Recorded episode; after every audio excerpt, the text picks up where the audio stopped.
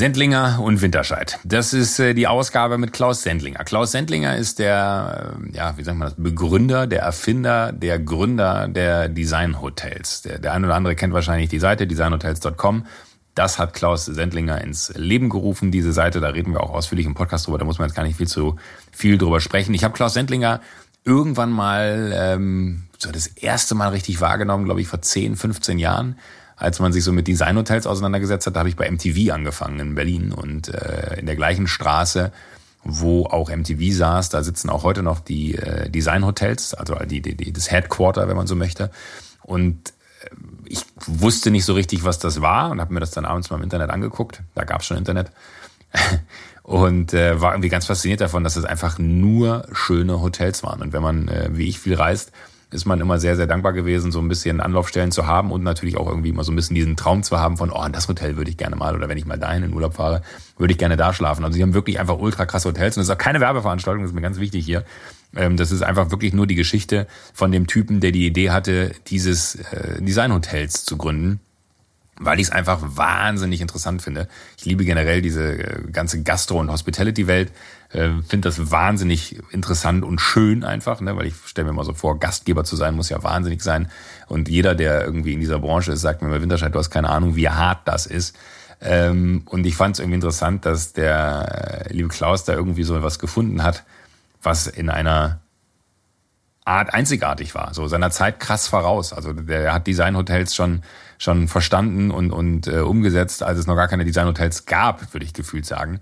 Und äh, über all das reden wir aber auch sehr sehr ausgiebig im im Podcast. Äh, jetzt vielleicht nur noch ganz kurz ein bisschen was zum Setting, weil ihr werdet Menschen hören im Hintergrund, ihr werdet auch Vögel hören im Hintergrund und hier und da hört ihr vielleicht mal einen kleinen Windhuscher. Wir waren auf Ibiza, da betreibt äh, Klaus auch ein Hotel und äh, in diesem Hotel, das heißt La Granja, ähm, saßen wir draußen und das war auch gut, weil das irgendwie die, genau die richtige Stimmung war. Man saß da irgendwie unter großen alten Bäumen, wo der Wind durchwehte und hatte einen unfassbaren Blick in die Landschaft. Direkt am Pool und an der Bar saßen wir da und äh, haben einen schönen Nachmittag verbracht. Und äh, auch hier habe ich den Fehler gemacht. Wir haben sehr viel geredet, bevor ich das Mikro angemacht habe. Und dann äh, hatten wir nur noch knapp eine Stunde Zeit, bis wir dann ähm, oder bis bis Klaus dann los musste. Aber ich glaube trotzdem, dass wir ein, ein sehr gutes Gespräch hinbekommen haben. Wer sich auch nur ein bisschen für diese Welt interessiert, der wird viele interessante Dinge erfahren. Und Klaus ist einfach eine ultra coole Sau. Also ernsthaft, ähm, wenn ihr auch das Bild jetzt hier von Klaus wahrscheinlich gesehen habt, gerade am Anfang, der Typ, ne, unfassbar. Einfach der lässigste. Äh, Mensch, den, den ich lange, lange, lange getroffen habe. Und wir kannten uns halt auch gar nicht. Das finde ich auch immer wahnsinnig angenehm, wenn man dann auf Menschen trifft, die aber total offen sind und nicht irgendwie verschlossen oder skeptisch so. Und Klaus war auch ein bisschen, ein bisschen schwerer zu knacken als andere. Ich habe gesagt, so, ich hätte Bock auf einen Podcast mit dir. Und der war so, ja, hm, muss ich mal gucken. Und da habe ich wirklich, glaube ich, fast anderthalb Monate mit ihm immer wieder irgendwie Kontakt gehabt. Und irgendwann hat er gesagt, so, nee, weißt du was, ich habe da Bock drauf. Und äh, ich habe keine Ahnung, warum er es gemacht hat. Äh, habe ich ihn noch gar nicht gefragt, aber ich habe mich total gefreut, dass er zugesagt hat und ich fand es auch schön, dann am Ende ein paar Tage auf Ibiza zu sein und äh, ihn dann da zu treffen. Und äh, es hat sich in meinen Augen nicht nur gelohnt, weil ich diesen wunderbaren Ort kennengelernt habe, den er da hat, dieses La Granja, sondern auch, äh, weil ich ihn ein bisschen besser kennengelernt habe und äh, einfach, ja, Wahnsinnstyp, aber hört selber rein. Ich mag total, dass er diesen leicht Augsburger Dialekt noch hat und äh, nicht verleugnet, wo er daherkommt. Ähm, einfach ein guter Typ und ähm, ja, ich sage einfach mal viel Spaß mit Sendlinger und Winterscheid. Äh, jetzt haben wir schon so viel gequatscht gerade. Mhm. Das ist der Klassiker. Ich mache immer den großen Fehler bei diesem Podcast, dass ich mich äh, mit Menschen treffe, wir dann äh, schon reden und irgendwann sage ich, okay, ich muss jetzt die Mikrofone rausholen. Äh, das macht keinen Sinn. Ich glaube, wir müssen trotzdem, auch wenn wir beide jetzt schon so den, den ersten Vibe gefunden haben, äh, noch mal ganz kurz was zu deiner Person sagen. Also das kann, kann, kann ich versuchen oder mhm. du machst Mach es mal. Mach mal, okay.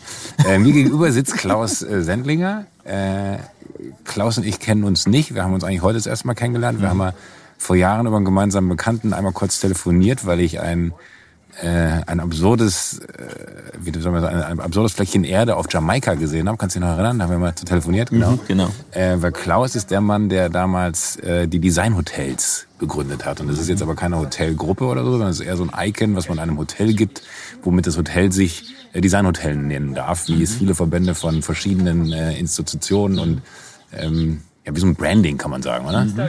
So. Und ähm, das hast du sehr lange gemacht, hast damit äh, angefangen, hast jetzt aber auch wieder damit aufgehört, wenn ich richtig informiert bin. Betreibst selber aber auch zwei, drei, vier tolle Plätze auf dieser Erde mhm. als äh, Hotelier. Und was, was ich so faszinierend finde und warum ich dich treffen wollte, ist, weil ich selber jemand bin, der sehr viel in Hotels äh, schlafen muss, weil ich sehr viel unterwegs bin.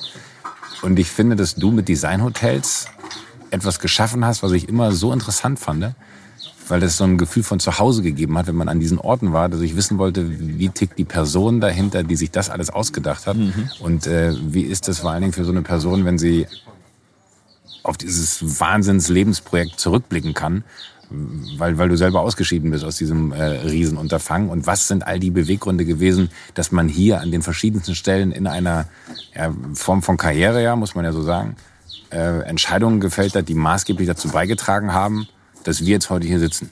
Mhm. weil auf, auf, auf, auf einer anderen Ebene äh, wäre es ja wahrscheinlich so gewesen, wir würden jetzt nicht hier sitzen, wenn du was geschaffen hättest, was mich nicht fasziniert. Aber ich finde es einfach faszinierend, mhm. was du da mit dem mit dem Siegel Design Hotels für eine weltweite Marke gebaut hast.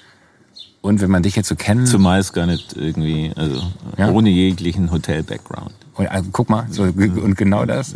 Äh, und, und ich will jetzt gar nicht so viel vorwegnehmen, weil wir ja. gerade schon so gequatscht haben. Mhm. Ähm, aber man die auch so anmerkt, dass du eigentlich so ein total super entspannter, wahnsinnig äh, reflektierter und gar nicht so, so, also wenn man das Gefühl, mhm. auch wenn das jetzt wertend klingt, aber nicht böse gemeint ist, äh, du wirkst gar nicht wie so ein krasser Business-Typ. Mhm. So, und ich hatte wirklich gedacht, so, du bist so eine, so eine, so eine Maschine. Ja, nee, aber so das irgendwie so das, äh, also die Philosophie war eigentlich irgendwie von, von Anfang an, äh, dass das Geld eigentlich nie das, das, das, das Warum sein kann, sondern eigentlich immer nur das Ergebnis des Warum sein sollte. Ja. Und äh, bin jetzt kein Sohn von reichen Eltern, sondern äh, musste man das eigentlich alles irgendwie selber erarbeiten und habe und hab damals irgendwie begonnen mit drei, als ich 23 Jahre alt war, ja, äh, überhaupt in die, in die Reiseszene irgendwie so einzusteigen. Ja. Mhm. Und es ging dann ganz beschaulich in Augsburg, da bin ich geboren, mit einem relativ normalen Reisebüro irgendwie. ein bisschen so hin. Mhm. Ja, das ist noch besser. Dann kannst du, kannst du die lässige Haltung, die du hast, beibehalten, aber man hört dich besser. Mit einem, mit einem ganz normalen, mit einem ganz normalen Reisebüro ging es eben los. Ja. Und äh, das heißt, du hast wirklich ganz klassisch äh, ganz, Reisen. Ganz, ja, genau. Also ich wollte eigentlich äh, irgendwann mal, ich war sehr sportlich in meiner Jugend wollt, und habe äh, in der Jugend irgendwie so in der höchsten ähm, Jugendliga Fußball irgendwie gespielt mhm. und hatte in meinem unmittelbaren Freundeskreis waren irgendwie so einige Fußballgrößen, die dann teilweise, also die alle Profis wurden und der Nationalmannschaft gespielt haben. Und bei mir hat es nicht geklappt. Wirklich? Also, ja. In der Deutschen? Ja. Darfst du also den Namen das, nennen? Ja, also ob das jetzt der Christian Hochstädter war oder ob das der Raimund, ob der Raimund Aumann ne? war. Nee, nee, Simon, der, dem, dem Oktober hat er also, nee, nee, nee, gestern, weil ich bin ein großer Gladbach-Fan. Mhm. mhm. Deswegen äh, kenne ich Christian Hochstädter genau, als also, Typ, aber es war jemand anderes. Also, also wir waren, wir gingen zu, wir waren in derselben Klasse, Christian und, und der Armin Fee, der als, ja. als erster Augsburger dann nach Gladbach ging ja. und so weiter. Also es war irgendwie so mein, mein, meine Gang irgendwie so. Ja. Und dann bei mir, also ich war nie so gut wie es Christian oder wieder Armin oder so, aber war immer mit dabei. Und äh, dann ging es irgendwie ganz quer, nämlich irgendwie zur Bundeswehr. Und äh, da landete ich dann allerdings in einem interessanten Job äh, in einem Jagdbombergeschwader äh, auf der Pressestelle. Ja. Was macht man da für Pressearbeit für Jagdbomber? Und äh, die schwierigste Pressearbeit, die es da in den 80er Jahren gab, Fluglärm, ja, war also ein ganz heikles Thema. Ah, okay, ja. Äh, das heißt, ich habe diese ganze Fluglärm, Pressearbeit irgendwie wunderbar irgendwie überstanden. Härter kann man nicht irgendwie anfangen zum Lernen, wenn es dann hinterher nur noch um die schönen Dinge des Lebens geht. Und äh, ja, habe dann eine Ausbildung zum äh, Presseoffizier gemacht. Mhm. Und habe wirklich halt das Protokoll irgendwie so an einem Hochsicherheitsflughafen, weil wir wurden damals in in Schwabstadel, Lager Lechfeld, wo dieses Geschwader gerade umgestellt von einem Waffensystem aufs andere und musste man also alle Sicherheits, äh, wie sagt man, Sicherheitsrisiken irgendwie beachten und so weiter. Und das war eine fantastische Ausbildung und war dann allerdings dann mit 22 durch mit der ganzen mhm. Geschichte. Mhm. Und bin dann in die, in die Reisebranche irgendwie eingestiegen und habe mich nach allerdings ganz wenigen Monaten, irgendwie nicht mal ein Jahr war ich in der Branche, habe mich dann selbstständig gemacht und habe ein eigenes Reisebüro eröffnet und dann ging es eigentlich los mit, ähm, mit einer Spezialisierung auf, äh, auf Sportreisen und äh, Trainingslager. Ah, okay. So ging es eigentlich los. Und also eher Gruppenreisen und Gruppenreisen. aber schon für Fuß, Profisport? Fuß, ja, oder? Profisportler und Amateurbereich. Ja. ja. Äh, weil das halt bis dahin irgendwie so meine große Leidenschaft war. Ja. Und dann äh, kam allerdings äh, hat die in so einer WG irgendwie gelebt, ja, mit irgendwie zwei Kumpels und der eine hatte wahnsinnig geile Küchen baut und der andere hatte einen Möbelladen und äh, derjenige, der die Küchen baut, mit dem bin ich, der kommt heute Abend auch hierher, mit dem bin ich nach wie vor bestens befreundet. Der ist mittlerweile ein sehr erfolgreicher Interior Designer. Mit dem haben wir damals das erste 25 Hours in Hamburg gebaut. Ah, okay, ja. Und äh, der Armin Fischer. Und dann mit dem Armin und mit dem, mit, mit dem Lee, das war der andere, äh, haben wir uns dann so in den ganzen Design- und Architekturwelten irgendwie so verloren und so. Ich hatte jetzt irgendwie meine Eltern, meine Mutter hat äh, immer genossen, irgendwie gute, gute Partys irgendwie zum Veranstalten. Da war so viel so im Detail und Dekoration, aber ich habe jetzt nicht jetzt eine war jetzt nie durch die besten Galerien oder in den ja. besten Architekturmuseen, das war, sondern das ist dann wirklich so langsam an mir gewachsen, ja, mit den beiden Jungs, in dem, wo wir uns die Wohnung da geteilt haben. Und ähm, nach zwei, drei Jahren in der, in der Reisebranche und nach einem sehr erfolgreichen Launch von diesen Gruppenreisen äh, ging es allerdings dann um ein Produkt oder eine Idee zu entwickeln, wo, ähm, wo es nicht um Gruppen ging, sondern wo es halt einfach irgendwie so, die, die, die Gruppen waren immer so sehr zeitspezifisch, ja, also an Januar, Februar oder äh, zur Vorbereitung von den, von den Saisonen halt. Ja. Ähm, und ich suchte dann eine Idee, die so über das ganze Jahr einfach gleichmäßig irgendwie so läuft. Und Städtereisen ah, war okay. damals ja. irgendwie so das große Thema. Und dann Parallel dazu war allerdings immer so eine Liebe zur elektronischen Musik und äh, meine Liebe allgemein so zu, zu Veränderungen in der Gesellschaft. Ja. Und damals gab es natürlich kein Internet irgendwie so in den 80er Jahren, sondern die, Hauptin, die Hauptinspirationsquellen waren halt so die Jugendmagazine, mhm. ID, Face, äh, das Tempo der Wiener, das Interview. Und die hatte alle, die hatte ich alle im Abo. Und das war irgendwie so meine, mein, meine Hauptquellen. Und ähm, daraus ist dann ähm, eine recht erfolgreiche äh, Veranstaltungsagentur entstanden. Und dann gab es viele Freunde, viele Beziehungen zu den, zu den Musikern und zu den DJs. Äh, und ich habe schon früh irgendwie so Anfang der 90er gesagt, dass die DJs die Rockstars, die nächsten Rockstars irgendwie werden. Ja. Und äh, in der Zeit haben wir viel Zeit, in den 90ern viel Zeit hier in Ibiza verbracht. War mit, mit Sven gut befreundet. Das Lustige ist das, dass unsere beiden Söhne hier in Ibiza in dieselbe Klasse gehen und die besten Freunde sind. Also haben sie irgendwie so, schließen sie, ja, ja, schließen sie so viele Kreise. Irgendwie so. Und ähm, da gab es dann so einen Schlüsselmoment, wo irgendwie so diese Musik und diese Szene und diese Einflüsse von den Musikern und diese Passion und Leidenschaft zu Architektur und Design sie irgendwie trafen, weil 1989 wurde das Paramount Hotel in New York eröffnet von den beiden mhm. Nachtclub Königen, also Ian Schrager und Steve Rubell, die in Studio 54, 54 so die Mutter aller Nachtclubs irgendwie so entwickelt hatten, äh, die ähm, in den 80er Jahren dann mit dem Morgans, dem Royalton und dem Paramount mehr oder minder diese Bewegung der Boutique-Design-Hotels eigentlich so ins Leben gerufen haben. Ja. Also es war am Ende des Tages eine, jetzt nicht eine komplette Neuerfindung, weil das Leben in der Großstadt, in der Hotellobby, das gibt es also schon seit Cäsar Ritz und das gab es irgendwie schon vor 150 Jahren. Ja. Aber ähm, in dem Beginn der Globalisierung und dem Ausrollen der Kettenhotellerie, ja, gab es dann entweder halt die klassischen alten Hotels, die allerdings alle irgendwie so unter einer Staubdecke sie langsam versteckt haben. Und auf der anderen Seite gab es halt irgendwie so die, die schnell ausrollenden Ketten, wie Hilton, die eben irgendwie so, es war dann so die USM, neben der US Embassy, die US Embassy, in der man wohnen konnte. Und an dem Erfolgsmodell haben sie alle anderen Hotelgruppen irgendwie so orientiert und jeder hat aber irgendwo vergessen, dass es eigentlich ja um dass da Menschen drin Hospitality, genau, richtig so. Und deswegen war es klar, also die einen sind so angestaubt, die anderen sind zu sehr im Standard, dass hier eine neue Jugendkultur entsteht und dass die Jugendkultur sehr designaffin ist, dass das Städtereisen äh, komplett äh, andere Motivation hatte wie nur irgendwie 10, 15 Jahre vorher, als man nach Paris fuhr, um den Eiffelturm oder den Louvre oder mhm, mhm. Äh, die Museen oder die Notre Dame irgendwie zum Sehen, ging es dann auf einmal, okay, what's a new club, wo ist ein neues Restaurant, wo geht man hin und so weiter und so fort.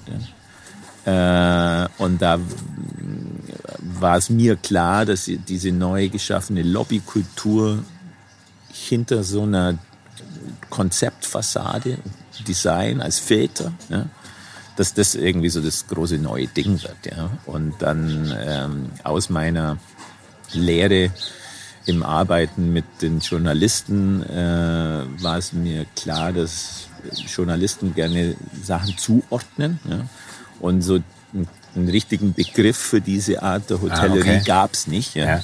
Und das Offensichtlichste war es halt dann irgendwie zum sagen, okay, wir nehmen jetzt den Term Design und Hotel und bringen das zusammen. Jetzt haucht sich das irgendwie, jetzt ist es ganz normal, ja. Jeder, jeder hat es schon mal gehört. Für jeden ist es irgendwie logisch, ja. Aber damals haben eigentlich alle gedacht, ich bin ein Architekt, ja. Also wir hatten eine Visitenkarte, da stand Design Hotels drauf und sagt, ah ja, und was für eins habt ihr jetzt gerade entworfen? Ja. Ah, okay, also so, so, so ging das dann los. Ja. Also es war mir, mir, bevor ich ein Geschäftsmodell für das Ding hatte, war mir eigentlich klar, dass das eine Erfolgsstory wird als Bewegung. Wusste jetzt nicht, ob ich für, für mich und ja. unser Unternehmen so eine Erfolgsstory machen werde. Das war unklar.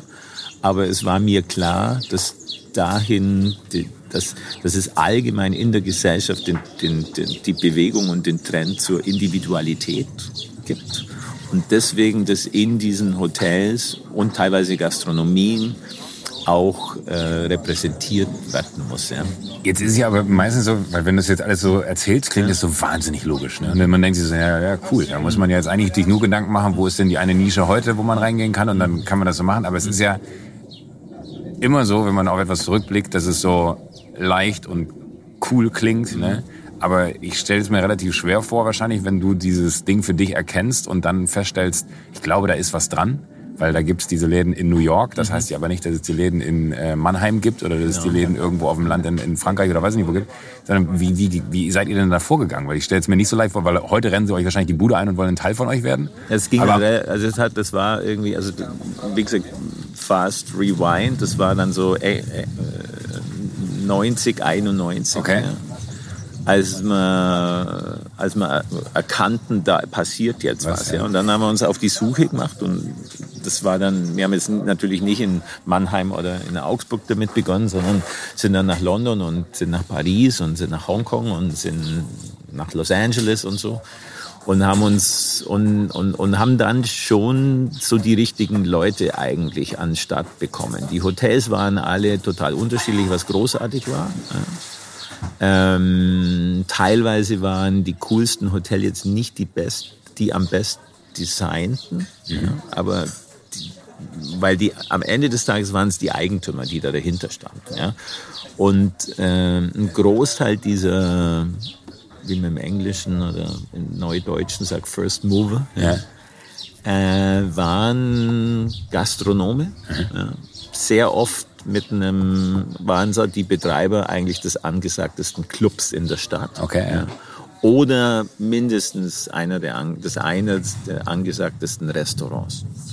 Und das war dann natürlich der komplette Gegenspieler zu der Kettenhotellerie, weil die Kettenhotellerie, die ist ja mit einem, mit einem System irgendwie, das dann entweder für Hyatt in Chicago oder für Interconti in Atlanta oder irgendwo entworfen wurde und dann wurde es halt ausgerollt, ja. Und dann hat man irgendwie, gab es dann so eine ach ja, und hier müssen wir noch irgendwie einen Coffeeshop reinmachen und dann haben wir auch noch irgendwie so quadratisch praktisch gut, das passt dann schon irgendwie sowas.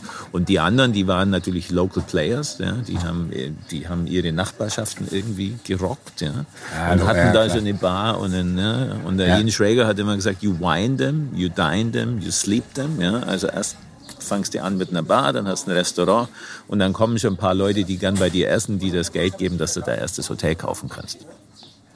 Ah, okay. Also das, das heißt, ist, okay, gut, ja. Und, und, und, durch das, dass sie natürlich irgendwie die Beziehung zu den DJs hatte und da, das, da, da entstand dann so ein Mikrokosmos, ja. Also wenn man, wenn man dann losging nach LA, ja, dann hat, dann hat man sofort, eigentlich saß man mit den richtigen Leuten am Tisch. Wenn die jetzt noch kein Hotel hatten, hatten sie aber schon den Plan, eins zu machen. Ja? Und eine Bar machst halt in einem Jahr auf oder in einem halben. Ein Hotel dauert halt dann doch mhm. drei Jahre. Ja? Aber das heißt, wir hatten dann irgendwie so Ende der 90er Jahre hat man eigentlich genügend Leute am Start weltweit, die alle an dem Projekt arbeiteten. Ja? Und das war dann also der Punkt, wo dann irgendwie so nach sechs Jahren, wenn du, die, wenn du dich da abquälst ja, und irgendwie aus deinen gut gehenden Geschäften alles, was übrig bleibt, in diese verrückte Idee steckst. Ja, und immer wieder an, am, am, am Geldautomat sagst, hoffentlich kommt die Karte wieder raus, ja. dann denkt man sie, it's maybe too big, macht man das jetzt nur weiter oder und das war dann irgendwie so der Punkt Ende der 90er, wo, wo, wo, wo man erkannten, wo man sagen, okay, jetzt, jetzt, jetzt kommen in den nächsten fünf Jahren kommen 50 Hotels in den besten Standorten der Welt und dann ist das Ding wirklich, dann haben wir, dann haben wir ja. den Sprung über diese Hürde irgendwie gemacht und sind jetzt nicht nur ein regionaler Anbieter oder ein nationaler, sondern wirklich ein internationaler Anbieter. Aber interessant ist ja auch schon, dass ihr eigentlich von vornherein verstanden habt, dass es keinen Sinn macht, in Deutschland anzufangen, sondern sofort international ja, zu gehen, was ja eigentlich für den Zeitpunkt, ich glaube heute aufgrund von Globalisierung und dem Verständnis des Internets und der Möglichkeit, ja, irgendwie, also heute viel einfacher. Ja, damals war es ja aber mühsam ohne Ende. Ja, aber da fühlt man sich doch wahrscheinlich auch hier und da, äh, war doch, waren doch bestimmt auch Menschen, die gesagt haben so, ey, ganz ehrlich, mhm. äh, seid ihr irre, ihr geht jetzt nach London, was soll denn der Scheiß? Ja klar, logisch. Also und vor allem, was mir, also am Ende des Tages war es natürlich das Geschäftsmodell, ja, was wir dann diesen Gastronomen näher bringen mussten. Und das Geschäftsmodell, das war schon basierend auf einer Online-Buchung. Und mit dem hatten die eigentlich gar nichts. Ach krass, das ja. schon, ja, okay. Genau, ja. also da gab es zwar noch kein Internet, aber wir wussten schon, dass wir äh, über, über die Reservierungssysteme der Fluggesellschaften diese Zimmer verkaufen müssen. Ah, das heißt, da ist dir wahrscheinlich dann aber auch wieder dein kleines Reisebüro zugute gekommen, und weil du das System da kanntest, oder? Genau, richtig. Ja. Genau. Also ich hatte also über das Reisebüro den kompletten Einblick in die Mechaniken. Einblick in die Mechaniken und jetzt saß da natürlich am Anfang äh, jeden Tag selber an dem Computer und habe die Flüge bucht und die Hotels bucht und so weiter und so fort und wusste genau, wie das funktioniert. Ja. Ach, verrückt. Und habe dann damals, Steigenberger hat damals ein eigenes zentrales Reservierungssystem für die Steigenberger Hotelgruppe entwickelt. Mhm. Und äh, der, äh, die ständige Weiterentwicklung dieser Systeme, das war so kostspielig, dass es irgendwann mal, äh, dass die das, das System geöffnet haben. Das heißt, die haben das, das System ah, in einer eigenen Firma ja. ausgelagert und die Firma hat dann andere Hotelgesellschaften mit angesprochen. Und wir waren eine der ersten. Ja, und dann haben die gesagt, das war auf, Leute, da war eine wahnsinnig schlaue Frau, die fand es super, was wir machen. Die hat zu mir nur gesagt, pass auf, Klaus, so wie du das machen willst, wird das nie funktionieren. Du musst es so machen. Ja. Ah, okay. Und dann haben wir gesagt, okay, genau, aber wir wussten nicht, dass es überhaupt die Dienstleistungsmöglichkeit davon, Trust hieß die Firma damals, ja. überhaupt gibt. Und dann haben wir mit denen irgendwie einen Vertrag geschlossen. Und dann sind wir raus und dann war, dann war es aber echt mühsam, ja, weil dann musste man jetzt irgendwie so dem Typen, der da einen geilen Nachtclub hatte, erklären, wie er zukünftig seine Zimmer online verkauft. Und er sagte, was, was, warum? warum und so, ja. Und das hat uns dann echt ein paar Jahre irgendwie einen Haufen Nerven kostet, aber war dann letztendlich die Grundlage ja, für ein wirklich nachhaltiges Geschäftsmodell. Weil die Hotels haben für uns eine Lizenzgebühr bezahlt und haben dann aus einem Marketing-Pot durften die einzelne Dienstleistungen gegen Kasse auswählen. Aber das wirkliche, das, die Stabilität in dem Laden war, dass für jede Online-Buchung wir eine, eine mhm. prozentuale Beteiligung hatten. Was dann aber ja wiederum faszinierend ist, weil das war das erste Mal, dass ich so dachte, ach, wie geil ist das denn? Weil ich kannte Designhotels auch immer nur vom Buchen, ne, wenn man selber sich halt ein Hotel rausgesucht hat, weil ich auch eine gewisse Affinität für, man sagt mir immer nach, die schönen Dinge des Lebens habe und das war halt da gegeben bei Designhotels. Habt ihr irgendwann mal, äh, und das ist wahrscheinlich jetzt ein großer Zeitsprung, weil das ist glaube ich noch gar nicht so lange her, diese Originals ausgerufen, mhm. was für mich so total faszinierend mhm. war, weil man auf einmal zu so Hotels ein Gesicht bekommen hat. Das waren die mhm. Hotelbetreiber, mhm. die in den Mittelpunkt gestellt habt und auf einmal hattest du gar nicht mehr das Gefühl, du besuchst ein Hotel, sondern hast das Gefühl, du fährst zu diesem Typen. Zu Typen. Und äh, bis da, jetzt, äh, woher kommt denn das, das Gespür für, für so einzigartig andere Herangehensweisen an so eine Form von, eigentlich können wir ja auch nur Zimmer hergeben, weil, weil ich stelle es mir auch, und das vielleicht noch, noch äh, mhm. dazu geaddet, unglaublich schwer vor, dass wenn man so ein, so ein Siegel generiert, mhm. dann willst du ja auch wissen, dass die Qualität dahinter diesem Siegel gerecht wird, weil du hast ja auch schon eine große Chance, sag mal, dich zu verzocken und dann mhm. verramschtest. Ähm, war das so ein bisschen die Intention dahinter, dass man das an Personen aufhängt und gar nicht an Orten aufhängt? Also äh, in dem Aufbau des Portfolios ja, mhm. äh, war eine der, der faszinierendsten Aufgaben war, diese Leute irgendwie äh, raus zum Finden und zum Suchen. Und je mehr du diese Leute natürlich kennst, mhm. umso mehr empfehlen die dich weiter, weil jeder gute Gastronom Logisch der aus Mexiko kommt, der sitzt in München beim besten Gastronom. Und der, der aus Paris nach New York, der sitzt in New York beim, also das heißt, die kennen sie natürlich irgendwie so alle. Ja. Und dann, wenn dann, wenn du dann mit einer guten Idee kommst und die Leute verstehst. Und ich glaube, das war der, der, der, maßgebliche Unterschied von uns, dass wir, wir konnten uns mit den Leuten über Gott und die Welt unterhalten. Wir mussten mit denen nie über das Geschäft reden. Ja? Und am Schluss haben die gesagt, okay, wir wollen da mit dabei sein. Was kostet das? Okay, das so, heißt, so, li so lief das. People's Business im Sinne von, da geht es ja, wirklich genau. um das, also das Gefühl, heißt, was man denen Das heißt, es war von Anfang an klar, dass die Leute den Unterschied machen. Aber wie eingangs eben sagte, wir hatten, wir hatten keine Mittel, um jetzt eine, eine künstliche Marke zu kreieren und das Ding XY Platz zu nennen. Deswegen haben wir gesagt, okay, wir nennen das immer Designhotels.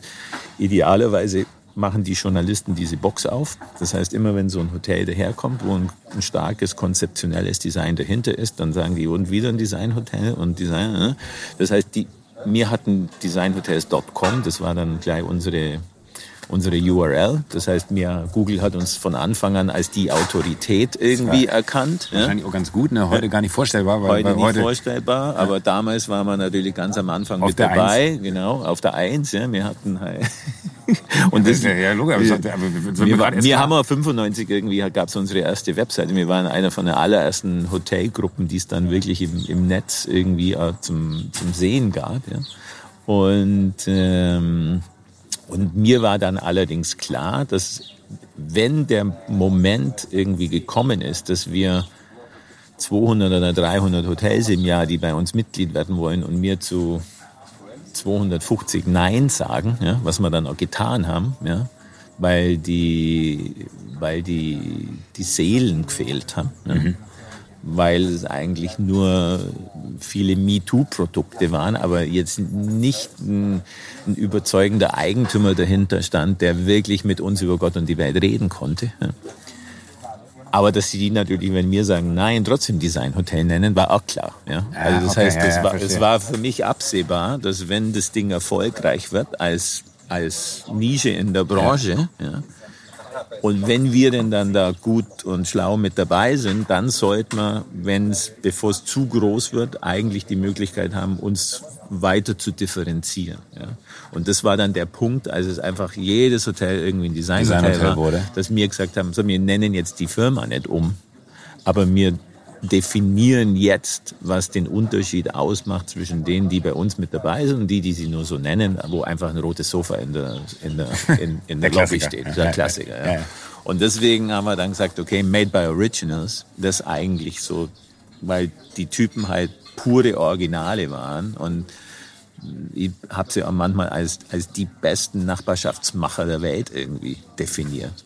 Ja? Weil derjenige, der halt irgendwie so der Rudi Kull in München halt, mhm. ja, vom, von seiner ersten Kneipe bis hin zum Cortina und dann Louis zum Louis ja. und so weiter und so fort war halt einfach irgendwie derjenige, der äh, mit Feuer und Flamme in, in, in, in, in, in, in diese für ihn auch neue Hotellerie irgendwie so vor, vorgestoßen ist. Ja. Und die Jungs, die haben wir dann wirklich von, von Hongkong über Tokio bis nach Sao Paulo haben wir, die, haben wir die Leute halt einfach gefunden und einmal im Jahr eingeladen, alle zusammengebracht und die fühlten sie alle, dass wir genau in der Gruppe von Menschen, wo wir irgendwie so mit dabei sein.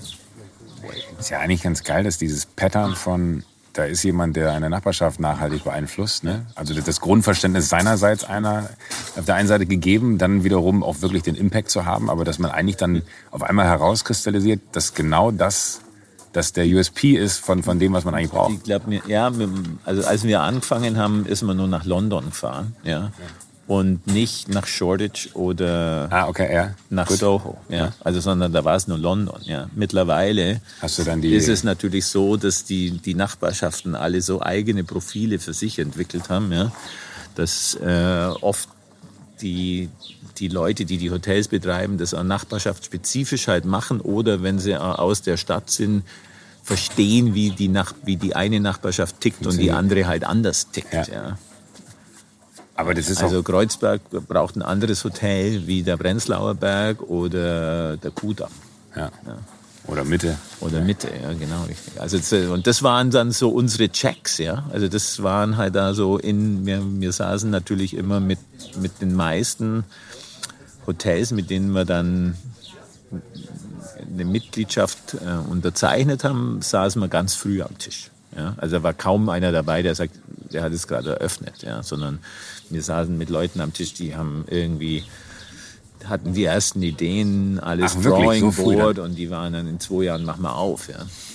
Ach, das ist ja dann, das heißt, eigentlich war das auch so ein Geschäft, wo man absehen konnte, in zwei Jahren passiert das und das und man war der, der, der Zeit, wenn du so willst, auf war, allen Ebenen voraus. Wir waren der Zeit eigentlich immer voraus. Wir waren der, und, und deswegen jetzt, also was jetzt ein bisschen traurig ist, also jetzt macht ja jeder so ja. Hotels, ja. Und jeder orientiert sich allerdings an dem, was es schon gibt. Ja? Und wenn man jetzt mal den Lebenszyklus Hotel anschaut, dann ist es so, bis ein Hotel wirklich erfolgreich ist. Ja? Also hier die Farm, die kennen jetzt einen Haufen Leute. Ja? Und die kommen jetzt alle hierher. So, das ist jetzt, wir sind jetzt in der vierten Saison. Ja? Also das heißt, die gucken sich jetzt was an, ja? was wir uns allerdings was wir vor drei Jahren eröffnet haben und eigentlich zwei Jahre vorher schon irgendwie so ausgedacht haben. Ne? Also das heißt, das Ding ist eigentlich fünf Jahre alt. Das heißt, wenn jetzt einer anfängt sagt, das will ich jetzt eigentlich nachbauen, ja, bis der dann das Ding hat und in zwei Jahren aufmacht, und dann, Zyklus, sind, wir, dann ja. sind wir schon eine Dekade weiter. Ja. ja. Und deswegen ähm, hat es mich immer antrieben zu sagen, das Design ist halt oder war jetzt in diesen 25 Jahren, so lange gibt es die Firma, so das, der Filter, ja? aber, aber das, das Core, also das Eigentliche war immer so die, sag jetzt mal, die, die Reaktion und die, die Hotellerie ist grundsätzlich sehr reaktionär. Ja? Die Reaktion auf eine gesellschaftliche Veränderung. Und das ist das Thema, mit dem wir uns jetzt in unserem neuen Tun irgendwie halt in erster Linie auseinandersetzen und sagen, okay, was, was gibt es denn im Moment für gesellschaftliche Veränderungen und wie muss die Hotellerie oder Hospitality oder Gastronomie äh, auf, auf, diesen, auf diese neuen gesellschaftlichen Veränderungen irgendwie reagieren. Mhm. Ja, also ob Aber das ist, jetzt ist irgendwie Coworking-Plätze sind. Also ja. warum, warum hat die Hotellerie als größter, als als die Hospitality Betreiber der Welt, warum kamen die nicht auf die Idee, WeWorks zu machen? Stimmt. Ja, und hatten sogar die besten Orte mitten in der Stadt und überall. Genau, also die Hotellerie ist eine recht verschlafene Branche, eine recht verschlafene, sehr reaktionäre Branche. Es gibt auch in den ganzen großen Konzernen jetzt keine keine Labors, wo man sagt, wir, beschäftigen uns jetzt mit der Zukunft, sondern es ist alles, ah, jetzt passiert hier was und da, jetzt muss man es irgendwie so machen, das macht mir Zeit, jetzt engagiert man halt einen Designer. Ja? Also, aber dass die Substanz eigentlich Ja, woanders ja. herkommt, das Das heißt, Sie haben gar nicht so das- Kulturverständnis in, dem Sinne, dass Sie sagen, so, ah, guck mal, da passiert was, äh, da sollte man Also sich mal... in der Groß in der Großhotellerie nicht. Ja. Also das passiert dann in den kleinen Zellen. Ja. Äh, und da sind im Moment passieren Haufen interessante Sachen überall auf der Welt. Ja. Aber ähm, ähm, in, den, in den großen Konzernen ist da kaum Platz dafür. Gab es da nie irgendwie mal einen Konzern, der bei dir auch persönlich angeklopft hat? Und Naja, gesagt, also wir haben jetzt- Herr, Sen Herr Sendlinger, wir hätten Sie gerne hier mal aus Ihrem Unternehmen rausgeeist. Wollen Sie nicht für uns? nee, na, also wir haben dann, äh, wir hatten über viele Jahre irgendwie so die, die Schörkuper Familiengruppe irgendwie so als strategischen Investor Mhm. beteiligt. Das, das, die, wir haben die Firma 1999 an die Börse gebracht. Das war immer ein börsennotiertes Unternehmen. Das war aber auch schon sehr visionär und- eigentlich. Ne? Heute geht er hier. Und nach dem Tod von Stefan Schörkhuber wurden die Anteile dann an äh, die Starwood Hotels Ah, okay, and Resorts Gruppe verkauft. Und jetzt gab es vor zwei Jahren ja die, die große Übernahme, wo Marriott Starwood übernommen hat. Und ähm, wie gesagt, mein Vertrag, ich habe meine Aktien vor fünf Jahren verkauft und, und mein Vorstandsvertrag, der lief dann Ende letzten Jahres aus. Ist man da wehmütig? Und, und die, ich sage jetzt mal, die, die ähm, ich glaube, für einen Unternehmer ist so der, der, der, der, der Moment, wo man, wo man sich entscheidet zum Verkaufen, ja, der ist, glaube ich, so der, der schwierige Moment. Ja. Also nachdem der dann, das ist schon fünf, sechs Jahre her, ja. Also als ich mich da dann entschieden habe, dann war es klar, okay, das ist jetzt halt irgendwie so der Way out und dann ähm, wollten die mich noch so lange wie es geht irgendwie dabei haben und es hat auch Spaß gemacht und jetzt ist aber auch gut. Ja. Also blicke jetzt zurück hier auf 30 Jahre, äh, diese Idee verfolgt und äh, bin sehr dankbar irgendwie da dafür und habe fantastische Menschen irgendwie kennengelernt auf der ganzen Welt. Und jetzt kann was Neues kommen. Hast du das, wenn du da selber drauf zurückguckst, dass das verrückt ist, weil du selber, du hast eingangs so gesagt, so ich hatte keine Ahnung von Hotellerie. Und man hat fast das Gefühl, so du hattest äh, auch aber mit Verlaub, dass es nicht falsch wirkt, eigentlich immer so in etwas reingestochen, in eine Art Wespennest reingestochen, wo du aber keinerlei Qualifikation für besessen hast, hast aber anscheinend die Gabe, unheimlich schnell zu adaptieren und zu verstehen, wie das dann funktioniert. Wo kommt denn sowas her? Ich glaube, das ist die Passion, ja, also die man irgendwie für irgendwas entwickelt, ja. Und dann will man es, dann hört man natürlich nicht auf, darüber nach zum Denken, ja. Und dann, dann geht man grundsätzlich einfach irgendwie so mit einem anderen Bewusstsein mit den Themen um. Die, die Themen, die kommen dann auch eher so zu dir, ja.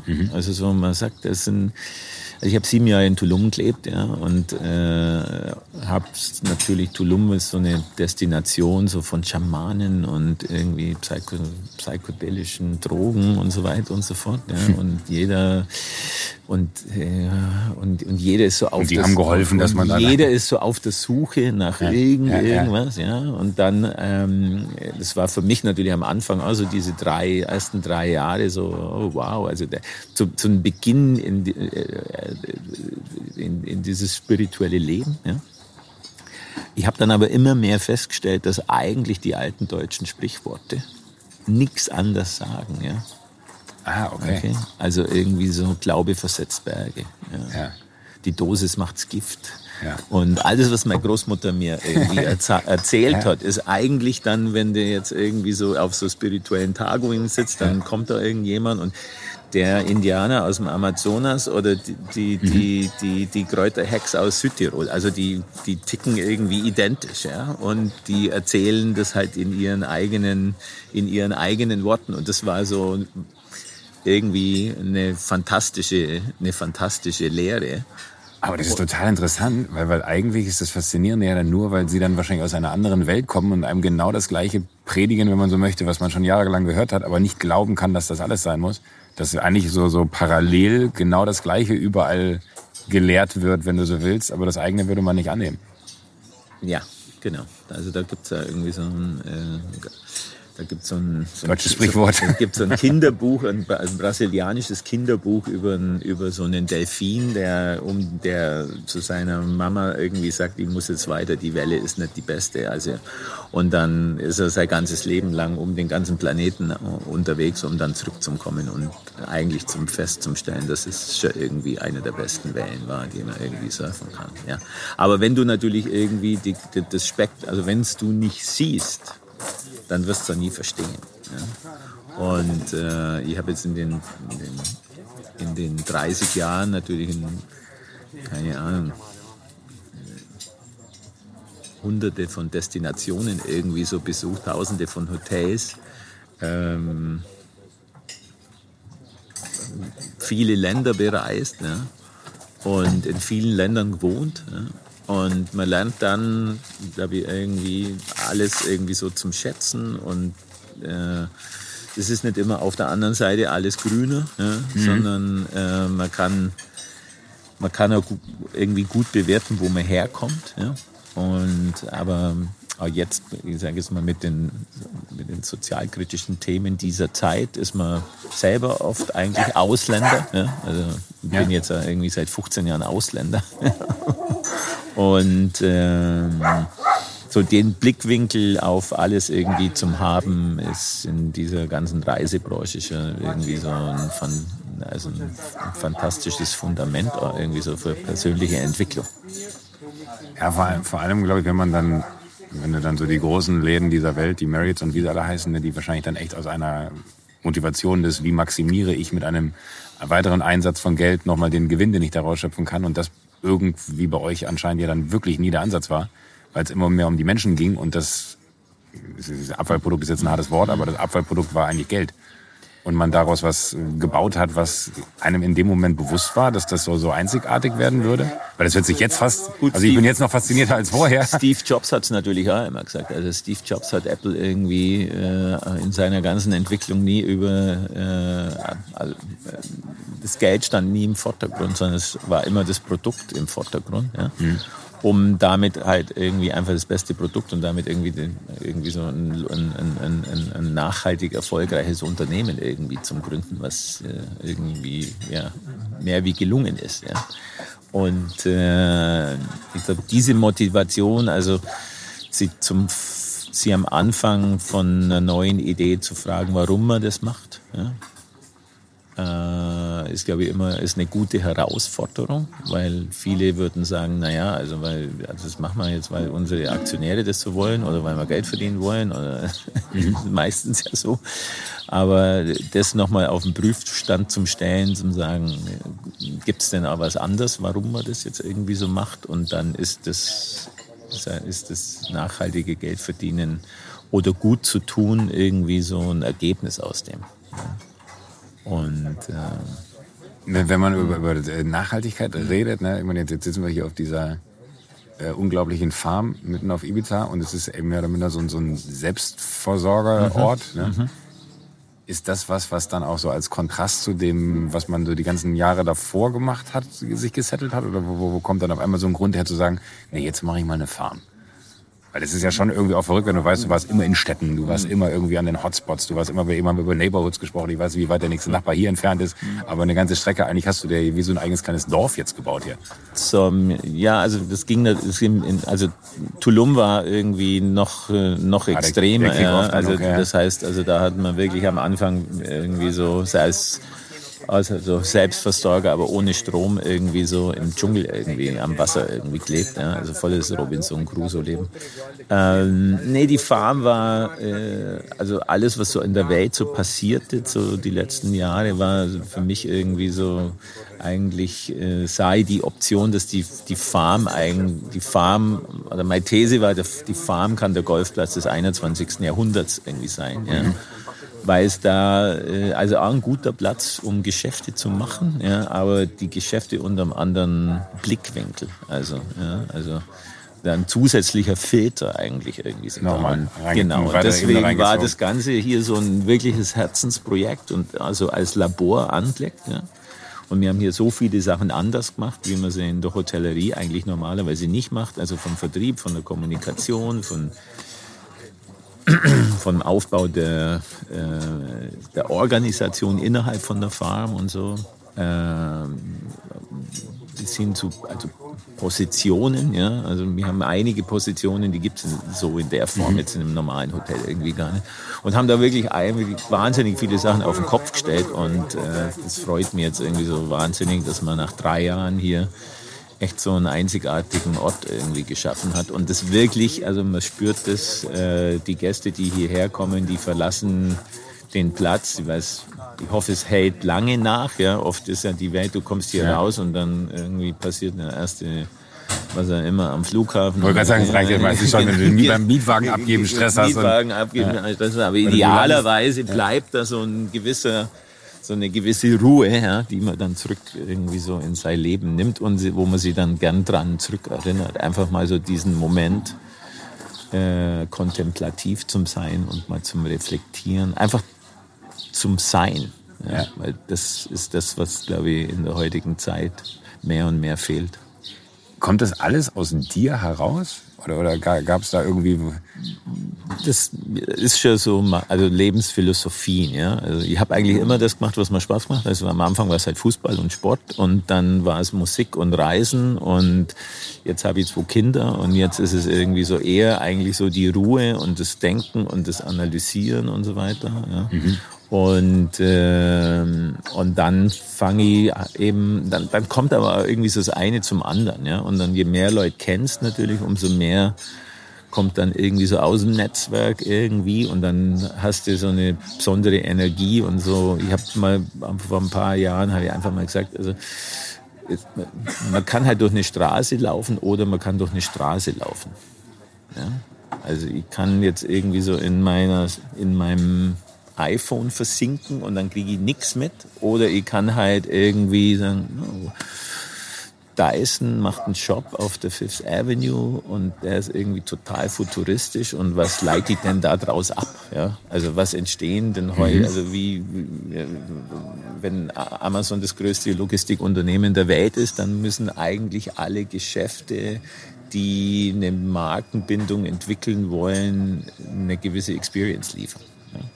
Und einfach, das sind so zwei, die, die sitzen dann da, ja, und die werden dann jetzt auch nicht sofort dann beim nächsten Duschen abgerufen, aber die sitzen halt da. Ah, okay, ja, verstehe. Und dann kommen so, ich sag, also so connecting the dots irgendwie so, dann, wenn man diese Geschichten dann aber alle irgendwie dann so mit verbindet, dann entsteht da wieder irgendwie so eine neue, eine neue Art zu kommunizieren. Ich bin letztes Jahr auf Santorini gewesen. Mhm und habe das erste Mal in meinem Leben äh, mir vorgenommen, dass ich das Telefon nicht anmache. Mhm. Mit Landen lasse ich es mhm. aus und mit äh, Wegfliegen mhm. mache ich es auch nicht wieder an, sondern erst zu Hause. Mhm. Und fand das so befreiend. Abartig.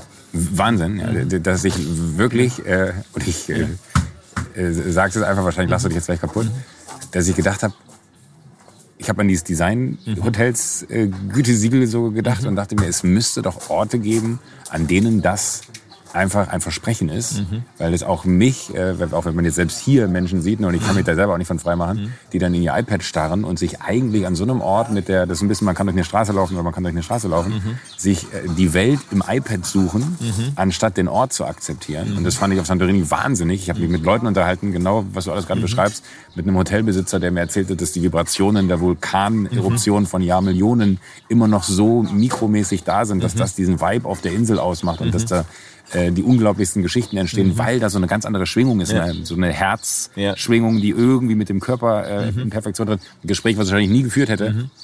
Wenn ich im falschen Moment mein Handy in der Hand gehabt hätte. Mhm. Und ich dachte, man müsste doch eigentlich so ein Siegel machen für Offline-Hotels. Mhm.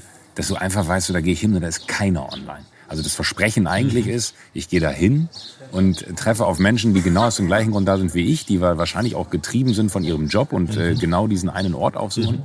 Äh, und das gibt es noch nicht. Und ich frage mich, warum. Ist das ein Prinzip, was nicht funktioniert, weil diese Welten nicht miteinander vereinbar sind, weil es dann doch selbst an so einem Ort wie hier, wo so, so, so, so ein gewisser, nicht abstreitbarer Vibe herrscht, aber die Leute dann doch irgendwie die Connection nach außen wollen?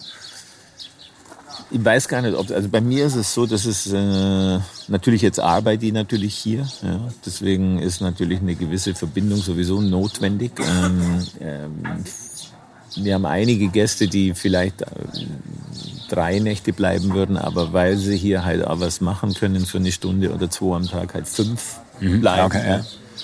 Dann ist natürlich aber das andere große Übel ist irgendwie WhatsApp, ja, weil man muss ja dann trotzdem irgendwie, also jetzt kommt der, jetzt kommt der Spezi, der kommt heute Abend noch hierher und wo, wie, also kannst du mir mal einen Pin schicken, wie komme ich denn ja. da hin und äh, sehen wir uns denn da, ja, also das heißt, es ist auch eine andere Art. Also okay, nicht, jetzt, nicht zu Ende gedacht. Genau, also ja. das heißt, das ist ja. eigentlich so, das Telefon haben wir jetzt halt mal bei uns, ja. ja. Und wenn wir es nicht haben, wird man uns oft nicht finden oder anders finden oder irgendwie so, ja. Also, äh, und dann gibt's natürlich auch äh, Highly Addictives, ja, die sitzen halt einfach irgendwie dran, die kommen nicht los, die würden wahrscheinlich gern mal loskommen wollen würden oder so, ja. Oder man wird, also ob man jetzt, also ich glaube, es ist ein Markt da für die Offline-Hotels oder für den Offline-Destinationen ja. auf alle Fälle. Ja. Äh, in sogenannten Retreats. Ja. Also eher so, so okay, macht man es halt dann auch irgendwie so. Also hier jetzt bist du eine Woche also da. Und dann, hofmäßig genau. so Prinzipien von ich gehe dahin, weil. Da, ja, oder man sagt, oder wir machen halt im, im November haben wir halt hier unsere Retreats, ja. Und dann die Leute, die dann hierher kommen, die sind dann irgendwie auch mit sich und mit den äh, mit den Teachern, die dann hier mit dabei sind, irgendwie so viel beschäftigt, dass jetzt, äh, da ist dann offline einfach angesagt, ja. Und äh, ich glaube, es ist, wie gesagt, wie es meine Oma gesagt hat, die Dosis macht's Gift. Aber wenn, man, wenn der Steve Job, Jobs uns irgendwie da eine, eine, eine Betriebsanleitung für, fürs Handy geben hätte, und zwar nicht, wie man es ein- und ausschaltet, sondern wie man es grundsätzlich, grundsätzlich verhält, ja. dann äh, wäre es wahrscheinlich irgendwie gut gewesen. Ja gut, ich denke noch darüber nach. Aber von, von all den, den Dingen, die du so erlebt hast, und ich, ich, ich bin, bin, immer noch so fasziniert von dem Punkt, dass es eigentlich so an, dass du an so einem faszinierenden Punkt im Leben eigentlich gerade stehst, dass du dieses unglaubliche Meisterwerk hier geschaffen hast, also das Design-Hotels-Ding als solches, und jetzt aber an so, so einen Punkt kommst, wo du einfach auch noch mal, wie alt bist du, wenn ich frage? 55. 55. Mhm. Auch so für dich noch das Gefühl hast, so auf zu neuen Ufern. Ist, ist, ist das sowas, was, was, was, äh, weil du könntest ja wahrscheinlich auch sagen, ich bleibe jetzt hier, ich mache jetzt easy. Man könnte so. jetzt auch easy sagen. Genau, ja. äh, was ja das Tollste wäre, dass du aber trotzdem noch so einen unglaublichen Motor hast. Also man merkt dir irgendwie so an, dass, dass du... Äh ja, es gibt noch so viel zu tun in dem Bereich, wo man, glaube ich, irgendwie durch gute, zu Ende gedachte Konzepte eine gewisse Vorbildfunktion übernehmen kann. Ja. Eines unserer nächsten Projekte ist auch eine Akademie für Hospitality. Ja wo man wirklich, ähm, ich sage jetzt mal, nicht nur Berufsanfängern, sondern Quereinsteigern und berufserfahrenen Leuten versuchen äh, beizubringen, wie man Rituale macht. Ja? Mhm. Und alles, was da irgendwie dazugehört. Ja? Und äh, also das, das ganze Also Rituale Thema, in der Hospitality meinst du? Oder, oder Rituale? Nur Rituale im, also ich, wenn, wenn wir zurückgehen zu diesem Amazon-related ja. Beispiel, ja, dann ist es ja so, dass in, in, in, im, im, im Einzelhandel ja, äh, auch mehr und mehr über neue Geschäftsmodelle natürlich irgendwo nach, muss, nachgedacht ja. werden muss. Ja, und dass viele dieser Themen eine, eine Service-Komponente haben und dass diese Service-Komponente in vielen Bereichen einfach äh, unterirdisch ist. Ja. Also wir reden gar nicht mal von großen Experience-Ritual. Ja? Also wir reden irgendwie so von minimalen, aber ich glaube, es ist. Äh, aber ich glaube, wenn man, wenn man die Leute nicht rausfordert, auch groß zum Denken, dann kommt halt oft einfach nie was Besseres wie Mittelklasse raus. Ja, das stimmt. Also, das heißt, wie kann man, wie kann man die erste, die, die erste Idee weiterspinnen. Genau, wie kann man, motiv, wie kann man da dazu motivieren, ja? Um halt irgendwie so was, was Großartiges zu machen. Das heißt, da kommt dann auch bei dir wieder der Gedanke von der Veränderung. Einmal schon eine Veränderung genau. herbeigeführt für eine ganze genau. Branche, wenn du so willst, weil am Ende des Tages habt ihr wahrscheinlich dann schon Eier auch mit dem Erkennen von dem Trend eines Designhotels dann auch dazu geführt, er hat, dass es einfach jetzt äh, selbst große Hotelketten gibt, die sich diversifizieren in die Richtung und Jetzt willst du aber den nächsten Bereich. Jetzt ist eigentlich, das ist ja nicht mehr die Nische, sondern ist, mittlerweile ist es jedes ja, Hotel. Ja. ja. mittlerweile ist es ja wirklich äh, sogar in, in jedem Hotelsegment äh, gibt es so den Aspekt da dazu. Und deswegen jetzt äh, ja, ist irgendwie, glaube ich, Zeit dran an das Nächste zum Denken und die Ideen sind vorhanden und äh, Lust habe ich auch und fit fühle ich mich genügt dazu, da jetzt nochmal ranzugehen. Sehr gut. Dann wünsche ich dir dafür viel Erfolg, weil ich glaube, ich bin, äh, ich, bin, ich bin happy. Und ich hole die Kinder jetzt. Ah, du holst jetzt die Kinder ab. Ja. Sehr gut. Dann, dann äh, bedanke ich mich für deine Zeit. Super. Für das cool. wunderbare Essen, was wir vorher hatten, mhm. bevor wir hier gesprochen haben. äh, und für, für den Einblick in dein Leben und für all das, was du gerade mit uns geteilt hast. Gut. Merci. Merci dir. Ha! Vorbei. Damit ist die erste Folge, die ihr gehört habt, am Ende. Ähm, verrückt. Ja, danke, sage ich an dieser Stelle, weil wenn ihr das hier hört, dann habt ihr wirklich bis zum Ende gehört oder ihr habt einfach nur ans Ende geschattelt, um zu hören, was am Ende passiert. Ich äh, wollte einfach nur Danke sagen. Danke, dass ihr das Ding durchgehört habt. Wenn es euch gefallen hat, äh, erzählt es gerne weiter. Wenn nicht, haltet einfach die Klappe. Ähm, wenn ihr Gedanken, Ideen, Anmerkungen habt, schickt mir eine Mail an info.awfnr.de. Am besten äh, in den Betreff und äh, Winterscheid schreiben, dann weiß ich, dass es für diesen Podcast hier ist. Dann äh, lese ich das auch wirklich. Äh, interessiert mich. Ich habe noch eine ganze Liste an Menschen, die ich gerne treffen wollen würde und äh, freue mich, wenn ich die Zeit finde, aber weiterzumachen. Ich habe keine Ahnung, wann es losgeht. Ich habe keine Ahnung, ob es losgeht. Wir werden sehen. Ähm, ich gucke jetzt erstmal, wie ihr das hier annehmt und äh, nochmal, ich habe das in erster Linie für mich gemacht und freue mich, wenn der ein oder andere sagt, ey, da konnte ich auch was mit anfangen. Ich habe keinerlei Ahnung, wo das hier hinführt. Ich hatte einfach nur Bock, es zu machen und äh, sage auch nochmal Danke an alle, die, die beteiligt waren. Also da muss man ja auch sagen, da sind ja immer eine ganze Menge Menschen mehr außer meiner Wenigkeit, die sich dann nochmal kümmern und äh, machen und tun. Äh, so, ich muss jetzt hier niemanden namentlich erwähnen, alle wissen, glaube ich, wer es war. Und vor allen Dingen Danke an all die äh, Teilnehmer äh, dieses Podcasts, also all die Menschen, die ich treffen durfte, die sich die Zeit genommen haben und gesagt haben, ja, habe ich Bock drauf, lass uns hinsetzen, lass uns quatschen. Vielen Dank, dass ihr es gemacht habt und äh, damit wünsche ich euch allen nur das Beste. Bleibt gesund. Bussi Baba, euer Joko.